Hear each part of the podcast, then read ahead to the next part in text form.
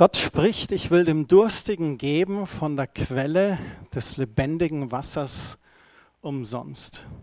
Die Jahreslosung für 2018 am Ende der Offenbarung. Die Offenbarung hat 22 Kapitel und es ist im vorletzten Kapitel, Kapitel 21 in Vers 6.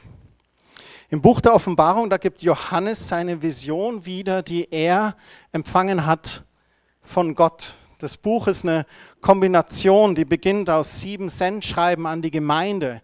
Diesen Sendschreiben, da wird einerseits ermahnt, aber auch ermutigt, mit aller Entschlossenheit und Hingabe auf dem schmalen Weg mit Jesus zu bleiben und nach seinem Willen zu leben und zu handeln. Und dann folgen verschiedene Prophetien über Dinge, die teilweise schon geschehen sind, die teilweise aber auch noch geschehen werden. Und dann folgt die Apokalypse. Das ist griechisch und es bedeutet Enthüllung oder Entschleierung und es geht um das Ende der Geschichte Gottes mit den Menschen, dem Kampf in Armageddon, in dem Tal. Es geht um das Weltgericht, es geht um das Kommen von Gottes Reich und dann ist es so schön, wenn du das Ende liest, am Ende wird alles gut für diejenigen, die Jesus nachfolgen. Es lohnt sich, das Ende des Buchs zu lesen. In der Bibel gibt es ein wunderschönes Happy Hand. Das Buch ist auch ein ganz wildes Buch mit wilden Bildern. Der Thronsaal Gottes mit Herrschern von Engeln. Dann erscheint ein Buch mit sieben Siegeln. Sieben Posaunen werden ertönen. Es gibt eine Frau und einen wilden Drachen. Schreckliche Tiere aus dem Meer und vom Land. Ein garstiges Tier, das aber am Ende besiegt wird. Ein Lamm, das triumphiert. Vier Reiter auf vier verschiedenen Pferden und am Ende ein neuer Himmel und eine neue Erde und ein neues Jerusalem. Falls du Fan von Actionfilmen bist und du hast die Offenbarung noch nicht gelesen, dann lese sie doch heute Nachmittag. Ich möchte die paar Verse vor dem Vers 6 lesen. Offenbarung 21 ab Vers 3. Da heißt es, und ich hörte eine laute Stimme aus dem Himmel sagen, siehe das Zelt Gottes bei den Menschen und er wird bei ihnen wohnen und sie werden seine Völker sein und Gott selbst wird bei ihnen sein, ihr Gott. Und Gott wird abwischen alle Tränen von ihren Augen und der Tod wird nicht mehr sein, weder Leid noch Geschrei noch Schmerz wird mehr sein, denn das Erste ist vergangen. Das ist dieser wunderbare Moment, wo Gott mit uns Menschen sein wird. Keine Tränen mehr, kein Leid, kein Schmerz. Vers 5 heißt es dann weiter, und der, der auf dem Thron saß, sprach, siehe, ich mache alles neu. Und er sprach zu mir, schreibe, denn diese Worte sind wahrhaftig und gewiss. Und er sprach zu mir, es ist geschehen, ich bin das A und das O, das Alpha und das Omega, der Anfang und das Ende. Ich will dem Dürstenden geben aus dem Quell des Wassers des Lebens umsonst. Was für ein wunderschönes, triumphierendes Ende. Ich freue mich drauf im Kapitel 22 in Vers 13, da wiederholt er nochmal ein bisschen, aber fügt noch hinzu, er sagt, ich bin das A und das O, das Alpha und Omega, der Anfang und das Ende, der Erste und der Letzte. Und dann sagt er, glückselig oder gesegnet oder freuen können sich die oder happy könnt ihr sein, die seine Gebote tun, damit sie Anrecht haben an dem Baum des Lebens und durch die Tore in die Stadt eingehen können. Draußen aber sind die Hunde und die Zauberer und die Unzüchtigen und die Mörder und die Götzendiener und jeder, der die Lüge liebt und tut. Ich, Jesus, habe meinen Engel gesandt, um euch diese Dinge für die Gemeinden zu bezeugen. Ich bin die Wurzel und der Spross Davids, der leuchtende Morgenstern.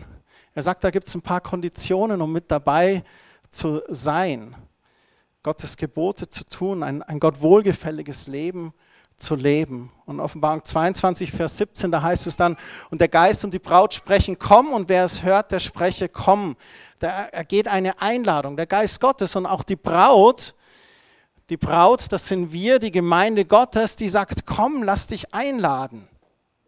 Und wen da dürstet, der komme, und wer da will, der nehme das Wasser des Lebens umsonst eine Einladung des Geistes Gottes und der Braut zu kommen und von dieser Quelle zu trinken. Ich finde das so wunderschön. Und kommt dir diese Einladung bekannt vor? Hast du das schon mal gehört in den Evangelien vielleicht? Jemand? Wer weiß es? Genau, die Samariterin am Brunnen mit Jesus. In Johannes Kapitel 4 ist das. Da heißt es ab Vers 10, Jesus antwortete und sprach zu ihr, wenn du die Gabe Gottes erkennen würdest und wer der ist, der zu dir spricht, gib mir zu trinken, so würdest du ihn bitten und er gebe dir lebendiges Wasser.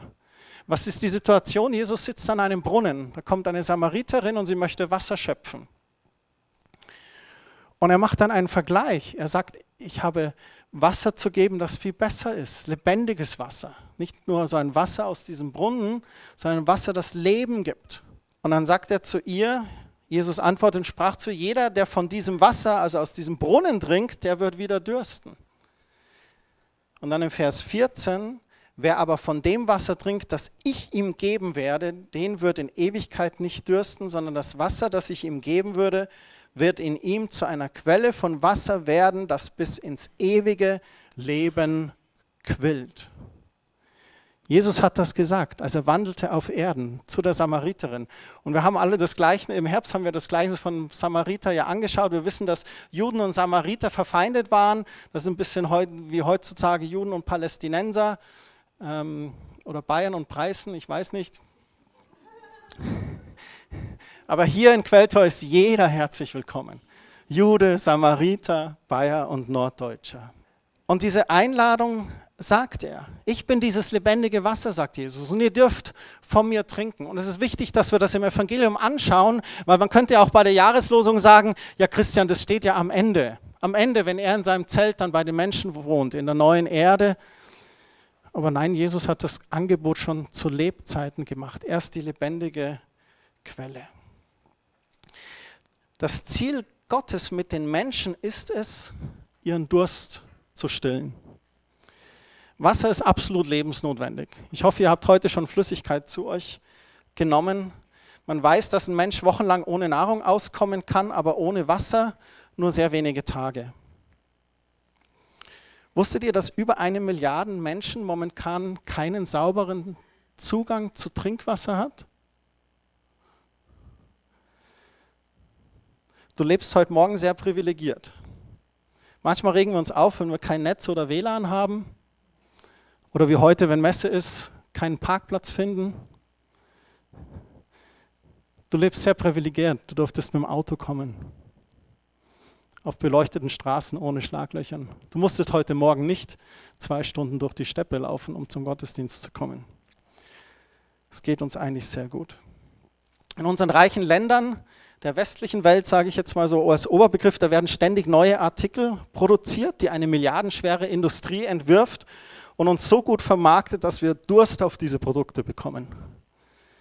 Das neueste Handy, die neuesten Schuhtrends, das bessere Auto, den neuesten Bestseller, den trendigsten Schmuck, dazu die Verlockungen von Karriere, Macht, Erfolg und darüber hinaus eine Fülle von Events, Genussmittel bis hin zu Drogen. Doch den wahren Durst, diesen Durst auf das echte Leben, das echte Gesättigtsein, den kann, glaube ich, nur einer stillen. Ich glaube, dass die gerade genannten Dinge, diesen Durst, den wir von innen heraus haben, nach Befriedigung, nach Sättigung, nach Stillung, dass die den nur abdecken können. Und ich habe auch nichts dagegen, muss ich sagen, bin ich ganz ehrlich. Ich habe nichts gegen das neueste Handy, die neuesten Schuhtrends oder den neuesten Bestseller. Aber wenn das die Quelle deines Lebens ist, dann deckst du nur ab oder bestenfalls betäubst du. Und wenn du am nächsten Morgen dann wieder aufwachst, dann ist er wieder da, der Durst nach dem echten Leben. Und das Geniale ist, dass Jesus diesen Durst stillen kann. Das zweite Geniale ist, dass er alle dazu einlädt. Und die dritte Genialität an dem Ganzen, es ist quasi umsonst. Zu dem quasi kommen wir heute noch. Aber er sagt, wer von dem Wasser trinkt, das ich ihm geben würde, den wird in Ewigkeit nicht dürsten, sondern das Wasser, das ich ihm geben werde, wird in ihm zu einer Quelle von Wasser werden, das bis ins ewige Leben quillt. Und nach dieser Einleitung wollen wir euch jetzt ein paar Fragen stellen. Die erste Frage ist, was ist deine Quelle? In Jeremia 2, Vers 13 spricht Gott durch den Propheten, mich, die Quelle des lebendigen Wassers, haben sie verlassen, um mich Zisternen zu graben, löchrige Zisternen, die keine Wasser halten. Wir alle schöpfen unsere Kraft aus verschiedenen Quellen. Es können unsere Folge sein, es kann äh, ein Kurs sein, das wir betätigen, es können unser Partner sein, Freundschaften, Sport, Ernährung, Erholung, Urlaub, Hobbys, neueste Staffel auf Prime. Sitzen wir da und schauen dann zehn Staffeln auf einmal und uns geht's gut? Fragezeichen. Alle diese Dinge können Kraft geben und sie können uns jedoch auch ablenken von den wahren Quelle des Lebens. Und jetzt habe ich ein kleines Beispiel. Here's something I made earlier. Ja, bitte. Und zwar hast du natürlich ganz offensichtlich ne, eine, der reines Wasser und eine mit dreckigem Wasser. Ich bin heute im Garten und habe ein bisschen gegraben. Äh, das ist, ich, ich wollte so gerne ein Wurm haben, also so ein Würmchen oder so. Das wäre auch voll cool gewesen, einfach so bildlich darzustellen. Du würdest nie jemand anbieten in dein Leben, du, ich habe nicht so viel Wasser, aber nimm doch einen Schluck. Weil ich weiß hundertprozentig, jeder würde sagen, mm, nee, lass mal, danke schön, ich warte noch. ähm, aber sehr oft ist diese Ablenkung unser Hobby, unsere Staffel, unser Sport, unsere Ernährung, wenn wir fixieren uns nur auf das, wenn ich diese Quelle, wenn ich das schaffe heute, dann ist das mein Lebenselixier. Oh weia. Aber wir machen es statt eigentlich das wahre Quelle aus dem wahre Quelle zu schöpfen. Und das betätigt, Dankeschön, das bedeutet eigentlich sehr viel Arbeit, weil wir müssen Zeit nehmen, die Quelle wirklich zu erahnen. Was bedeutet diese Quelle für unser Leben? Nehmen wir die Zeit, nehmen wir uns die Mühe, Gott wirklich kennenzulernen, zu sitzen und sagen, okay, ich weiß in meinem Kopf, dass du der Quelle des Lebens bist. Ich weiß sogar, dass du alles stillen kannst in mein Leben. Aber manchmal spüre ich das überhaupt nicht. Manchmal ähm, merke ich das nicht. Wie komme ich dahin, dass ich in deine Ruhe diese Stille und diese Sättigung nur von die, dir bekomme? Und man kommt das natürlich, wenn man Zeit nimmt, wenn man Zeit investiert, Gott kennenzulernen. Psalm 42, Vers 2 aus der Schlachte, wie ein Hirsch lechzt nach Wasserbächen, so lechzt meine Seele, o oh Gott, nach dir. Wenn es dir wirklich dreckig geht und du bist richtig am Boden, du kriegst einen Bericht, eins nach dem anderen, und du denkst, es kann nicht dicker werden und es kommt noch dicker. Und du sitzt am Boden und dann stellst du die Frage, ich weiß nicht mehr, was ich tun soll. Ich habe keinen Plan mehr oder ahnen, was ich nachgreifen soll, weil alles habe ich versucht. Ich habe alles versucht. Es ist dann in diesem Moment, dass wir eigentlich dann sagen, Gott, ich brauche dich. Hilf mir doch. Und sehr oft kombinieren wir die zwei Dinge und sagen, okay, wenn wir ganz am Boden sind, da möchte Gott, dass wir da sind, damit wir endlich, damit er endlich dann äh, sich sichtbar macht. Das stimmt nicht. Wenn es dir gut geht, kannst du Gott erleben. Aber wir vergessen es so schnell. Wir sind gesättigt mit anderen Dingen. Meine Seele dürstet nach Gott, nach den lebendigen Gott. Wann werde ich kommen und vor Gottes Angesicht erscheinen? Wir hören so oft, das war auch so ein bisschen eine Modeerscheinung, aber ich glaube die Leute auch. Also verstehen wir nicht falsch, aber Burnout war so eine ganz neue Methode. Ne? Ich habe, ah ja, ich habe Burnout, ja, ich habe Burnout. Du, ich habe auch Burnout. Also alle hatten dann plötzlich Burnout. Ähm, und ich glaube tatsächlich, dass Leute Burnout hatten. Weil die wirklich unter diesem enormen Stress und enormen äh, Gefühl, ich muss, ich muss, ich muss, ich muss, ich muss etwas am Tisch bringen, ich muss immer Erfolg äh, zeigen, ich muss Anerkennung kriegen von meinem Chef, Anerkennung kriegen von meiner Familie, Anerkennung kriegen von meinen Freunden, Anerkennung kriegen von, von mir selber. Wie beschämend ist es, da zu sitzen, wenn du in einem Kreis von Freunden, dann machst du Kaffeekränzchen an einem Samstag und die erzählen, ja, heute gehe ich nach äh, Hawaii für zwei Wochen. Letzten Monat war ich in Kairo, es war wunderschön, weißt du so. Und eine sagt, ja, ich gehe, eigentlich plane ich so eine Cruise für vier Wochen, Karibikinsel und so, total schön. Und dann die Frage wird gestellt, Kerstin, was machst du diese Urlaub? Tja, ich sag Gardenia. Oh, das kenne ich nicht. Ist das eine Insel? Nee, das ist ein Garten vor meinem Haus oder hinter meinem Haus und da werde ich Urlaub machen. Oh, oh, ah ja. Mm.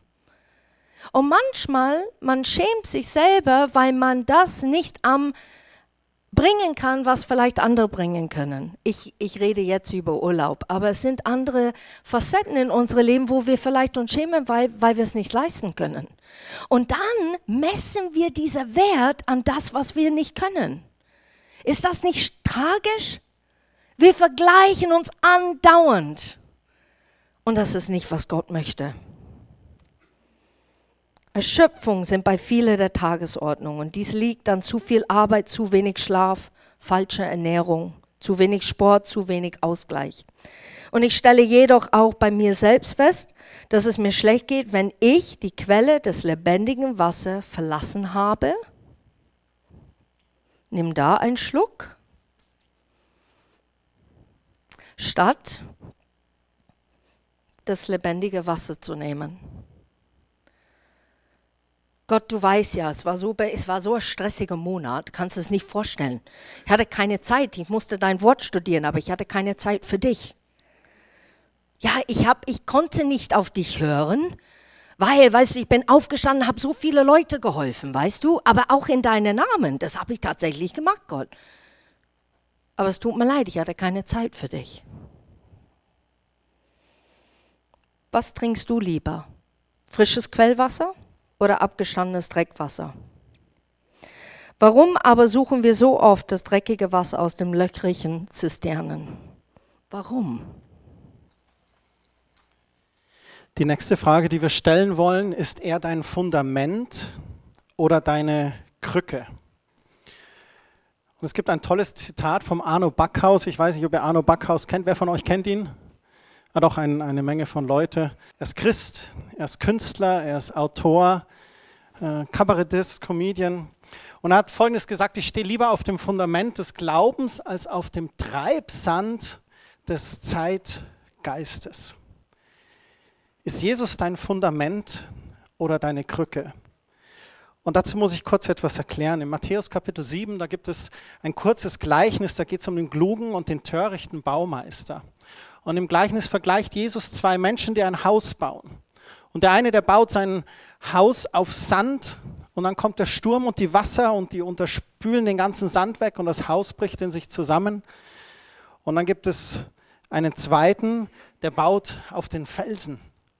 Und dann kommen die Stürme und die Wasser und was passiert? Das Haus bleibt stehen, weil das Fundament richtig ist.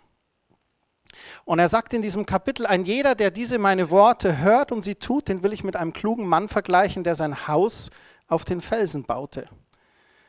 Und als dann der Sturm kam, da fiel es eben nicht, weil es auf Felsen gegründet war. Und dann sagt er, jeder, der meine Worte hört und sie nicht tut, der wird einem törichten Mann gleich sein, der sein Haus auf den Sand baute. Und da kam der Sturm, es stürzte ein, mit einem gewaltig ist es eingestürzt. Und Jesus gibt in diesem kurzen Gleichnis ein ganz einfaches Bild zu dieser Frage, wie wir auf festes Fundament bauen können. Er sagt, indem wir nach seinem Wort handeln. Wenn wir die Frage stellen, ist er dein Fundament oder deine Krücke, dann ist eigentlich die, die Unterfrage, handelst du nach Gottes Wort? Oder gehst du nur im Notfall in der Krise hin. Und viele Menschen erleben Gott in einer Notsituation oder einer Krise. Kerstin hat es schon gerade erwähnt, weil sie dann anfangen auf einmal zu beten oder beginnen Gott zu suchen. Und das finde ich super. Das ist wunderbar, das ist genial. Ich glaube, Gott liebt solche Situationen, weil er den Menschen gerne ein Helfer in der Not ist. Er sagt es an mehreren Stellen. Der eine Psalm heißt, ruf mich an in der Not und ich werde dich erhören. Das ist unser Gott, das finde ich wunderbar. Doch wie ist es mit uns? Die wir Jesus schon kennen und seine Jünger sind. Ist Jesus wirklich das Fundament oder ist er nur unsere Krücke in Zeiten der Not? Ein Fundament braucht Zeit und manchmal wollen wir genau in unserer Gesellschaft alles schnelllebig haben, ne, so wie Fast Food. Das ist wirklich nicht, weil es das Essen wegrennt, sondern du kannst einfach bestellen, so schnell du möglich, das, was du haben möchtest. Und so ist es unsere Gesellschaft. Ich sehe, ich möchte haben. Ich kaufe. Und wir vergessen aber, dass ein Fundament sein Zeit braucht, ein guter Fundament. So wie die Kindheit von ein Kind. Es braucht ein gutes Fundament, heranzuwachsen, an sich selber zu glauben und wirklich weiterzurennen und Erfolg zu erleben.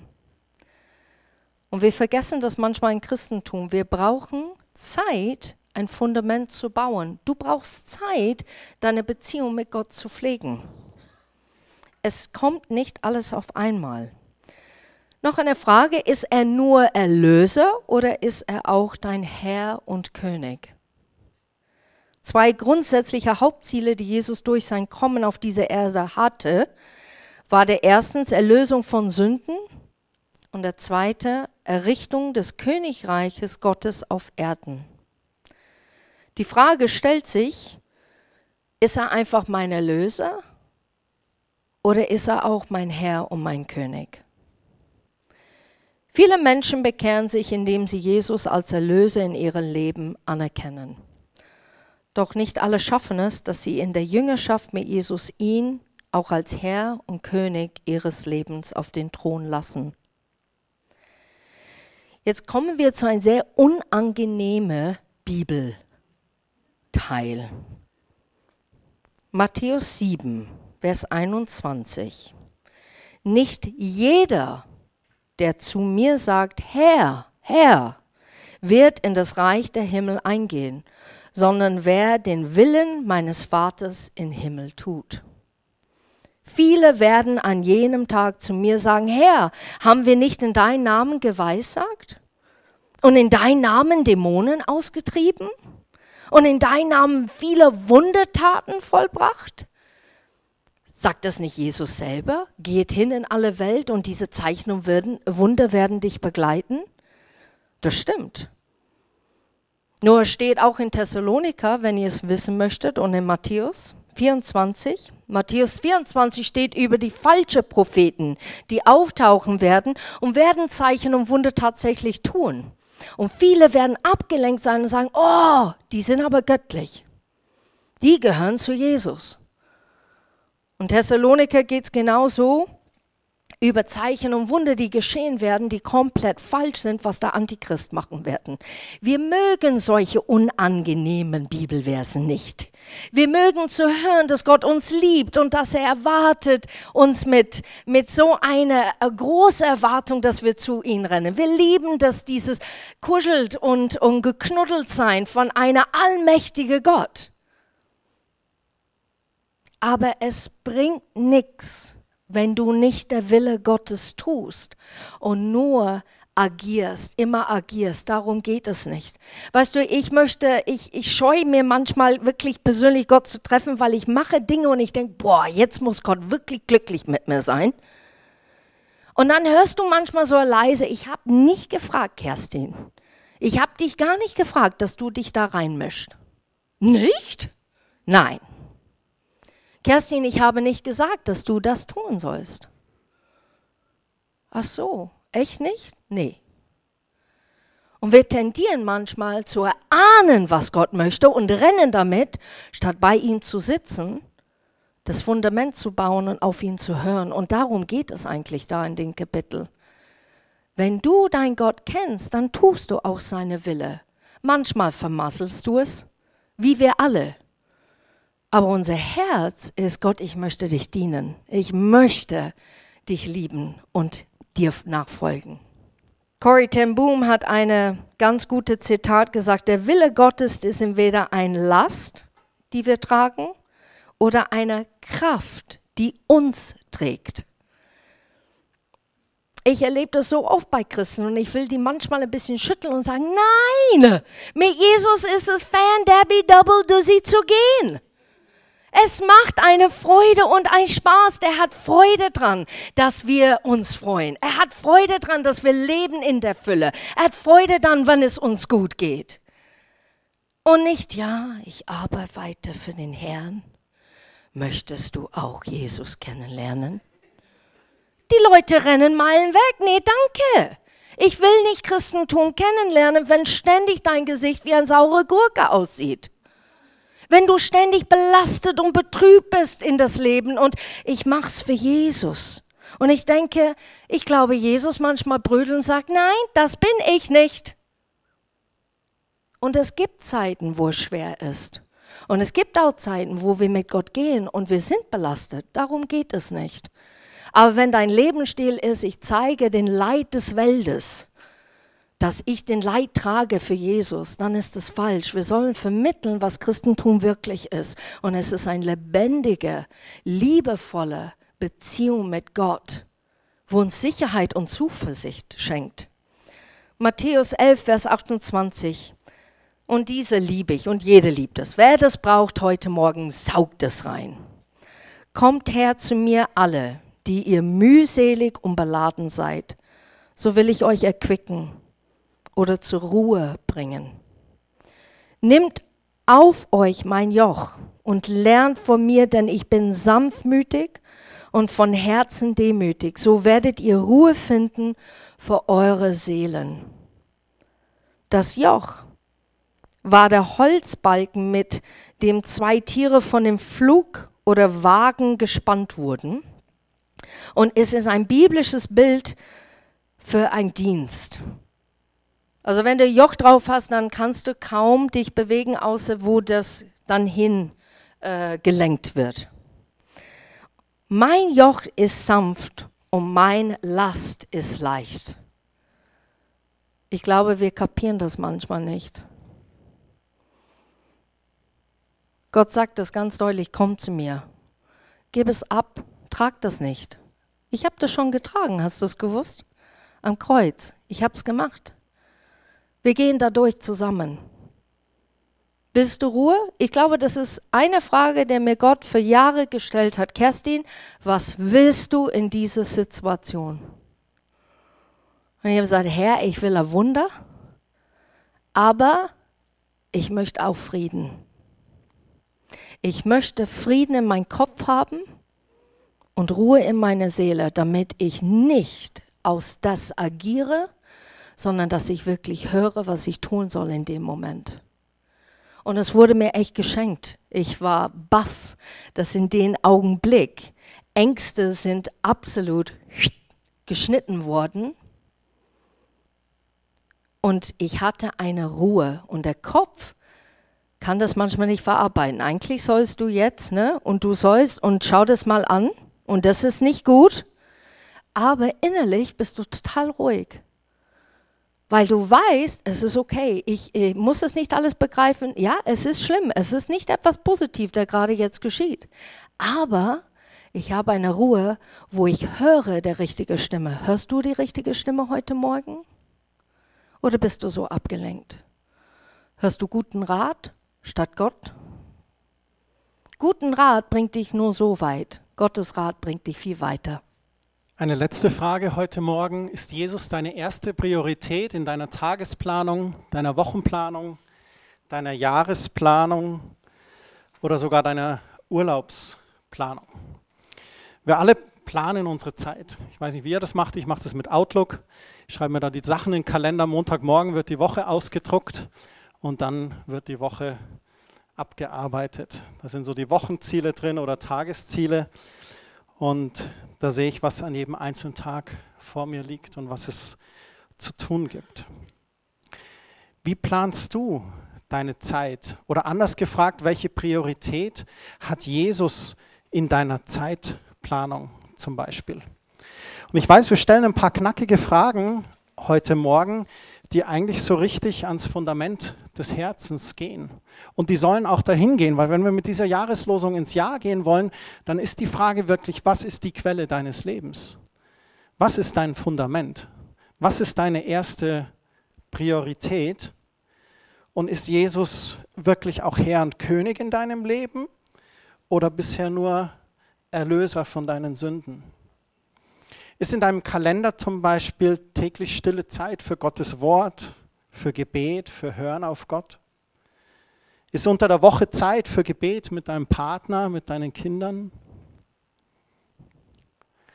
Ist in deinen Wochen Zeit für Gemeinschaft mit anderen Christen? Vielleicht für einen Hauskreis, ein Jugendtreff, ein jungen Erwachsenen-Treffen oder ein Junggebliebenen-Treffen?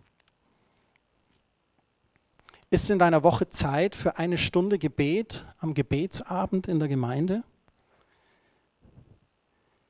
Ist an deinem Wochenende Zeit für den Gottesdienst? Wann planst du da deine Freizeitaktivitäten? Nimmst du am Wochenende den Samstag oder den Sonntag für deine Hobbys und dein Vergnügen? Wie sind deine Sonntage überhaupt? Hat der Gottesdienst und die Gemeinschaft mit Geschwistern Priorität in deinen Planungen? Oder wie ist deine Jahresplanung? Besuchst du die Seminare deiner Gemeinde, die Männer- und Frauentreffen? Hast du schon mal überlegt, einmal im Jahr ein Wochenende mal zu einer Konferenz zu fahren? Oder ein paar Tage auf Besinnungstage ins Kloster oder in eine Gemeinschaft, um Zeit mit Gott zu verbringen? Welche Priorität hat Jesus in deinem Kalender? Und ich weiß, wir alle haben jeden Tag nur dieselben 24 Stunden, die wir zu leben haben. Und jetzt sitzt du vielleicht da und du denkst, oh Christian, wenn du meine Woche kennen würdest. Ich kenne deine Woche nicht. Aber ich, ich kenne meine und die Woche meiner Frau und die Woche von ein paar von euch. Und daraus kann ich, glaube ich, so einen Durchschnitt ziehen, wie es bei vielen aussieht. Und ich weiß, es ist sehr, sehr schwer. Aber wenn wir an der Quelle unseres Lebens an unserem Fundament, wenn wir da die Zeit beschneiden, dann glaube ich, hat es einen Einfluss auf alle anderen Aktivitäten im Leben. Und ich kenne das. Ich kenne Tage, wo man gehetzt in den Tag reingeht mit einem Stoßgebet. Und ich kenne Tage, wo man aus einer stillen Zeit kommt und aus dieser Kraft heraus in den Tag geht. Und ich glaube, ihr gebt mir recht, die Tage sind unterschiedlich. Arno Backhaus hat noch was gesagt, das fand ich so gut. Es gibt keine Zeitprobleme, nur Prioritätenprobleme. Heikles Thema, ich weiß. Ah, du wolltest mir noch schreiben, ja, ich hatte keine Zeit. Nein, du hast dir keine Zeit genommen. Und ich weiß, das ist manchmal schwierig. Manchmal ist es wirklich schwierig. Was weiß ich, kinderkrank, Stress in der Arbeit, Stress in der Ehe, vielleicht sogar noch Schwiegermutter im Krankenhaus oder Pflegeheim oder was auch oft alles ist. Manchmal denkt man wirklich, der Tag, der bräuchte 25 oder 30 Stunden oder noch mehr. Oder wir gründen eine Partei. Die zwei Tages Arbeitswoche und fünf Tage Wochenende. Wer ist dabei? Ja. An der Einstellung deiner Zeit, da siehst du die Prioritäten, die du wirklich setzt. Und wenn Jesus als Priorität weiter hinten liegt, dann ist es an der Zeit, deine Zeiteinteilung zu überdenken. So die Frage, die wir heute Morgen stellen möchten, ist, welche Entscheidung triffst du? Soll Jesus deine Quelle sein? Soll Jesus dein Fundament sein? Soll Jesus dein Erlöser und dein Herr und König sein? Soll Jesus deine erste Priorität sein. Die Kerstin und ich, wir haben ein paar Jahre Jugendarbeit gemacht und die Jugendarbeit ist ein, ein mühsam zu verdienendes Brot. Und zwar aus dem Grund, weil du ganz selten positive Rückmeldungen bekommst. Oft erst Jahre später. Und ähm, ich hatte im Dezember habe ich so eine Rückmeldung bekommen und das fand ich ganz interessant. Und hat mir einer geschrieben und sagt, Hi Christian, ich hoffe, euch geht's gut. und hat gesagt, äh, erst kürzlich habe ich wieder an meine Zeit in München gedacht.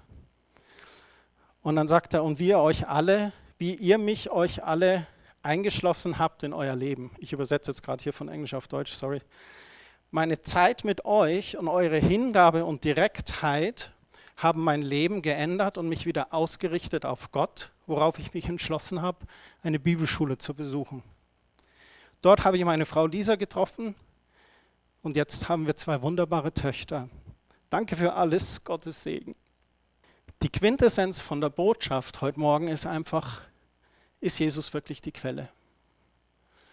Und ich habe Menschen erlebt, denen wir auch ganz klar und ehrlich gesagt haben, wenn dann und wenn eben nicht, dann eben nicht.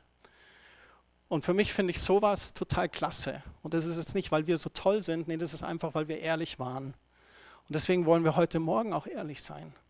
Und wir wünschen euch, dass ihr ein gesegnetes 2018 habt, wo Jesus wirklich diese Quelle des lebendigen Wassers für euch ist. Und jetzt kommt dieses quasi umsonst. Ihr müsst justieren, euch einrichten darauf, dass er wirklich diese Quelle ist, damit ihr diesen Segen erleben könnt, wie ein Jeremy das dann auch erlebt hat und ein gesegnetes Leben führt. Es gibt im Hebräerbrief noch einen äh, Vers in Hebräer 10, Vers 23, und das ist die letzte Bibelstelle für heute Morgen. Da heißt es, lasst uns festhalten am Bekenntnis der Hoffnung, ohne zu wanken, denn er ist treu, der die Verheißung gegeben hat. Der ermutigt der Schreiber hier, sagt, lasst uns doch festhalten. Und dann sagt er, und lasst uns aufeinander Acht geben, damit wir uns gegenseitig anspornen zur Liebe und zu guten Werken. Und wir wollen euch heute Morgen anspornen, dran zu bleiben an Jesus, dran zu bleiben an der Quelle des Lebens, ihn als Fundament in eurem Leben zu nehmen, ihn als erste Priorität zu setzen. Weil eins weiß ich, er enttäuscht nicht. Gott hat gesagt, dass das Leben hier kein Zuckerschlecken wird. Er sagt, in der Welt habt ihr Trübsal, aber seid getrost, ich habe überwunden. Wir werden in unserem Leben Höhen erleben und wir werden in unserem Leben Täler erleben. Und in den Tälern, glaub mir, ist es besser, einen mächtigen Gott bei dir zu haben, der dir Trost, Kraft und Weisheit gibt. So lasst uns gegenseitig ermutigen, anspornen. Und dann sagt er noch, indem wir unsere eigene Versammlung nicht verlassen, wie es einige tun pflegen, sondern einander ermahnen und das umso mehr, als ihr den Tag herannahen seht. Wir als Gemeindeleitung sind überzeugt davon, dass sich ein Leben mit Jesus lohnt. Und wir als Gemeindeleitung sind überzeugt auch, dass Ortsgemeinde die Hoffnung für diese Welt ist. Jesus, wir danken dir, dass du alles gegeben hast, um uns ein Leben in Beziehung mit unserem Vater zu ermöglichen. Du bist für uns gestorben und auferstanden. Und wir danken dir, dass du den Weg geschaffen hast für diese Beziehung zu unserem Vater im Himmel. Und Jesus, wir danken dir für diese Worte. Wir danken dir für die Einladung an die samaritische Frau von deiner Quelle zu trinken, Quelle des lebendigen Wassers, von der wir dann unseren Durst gestillt bekommen. Und ich danke dir, dass du gerne umsonst gibst. Und ich bitte dich heute Morgen für uns alle stellvertretend, dass du zur Quelle wirst, dass du zum Fundament wirst, dass du erste Priorität bist in unseren Planungen, in unserem Leben, in unserer Zeit. Schenk uns ein gesegnetes 2018, wo wir in zwölf Monaten zurückschauen können und sagen können, ja, wahrlich, du bist ein mächtiger Gott und du bist treu. Dafür danke ich dir in Jesu Namen.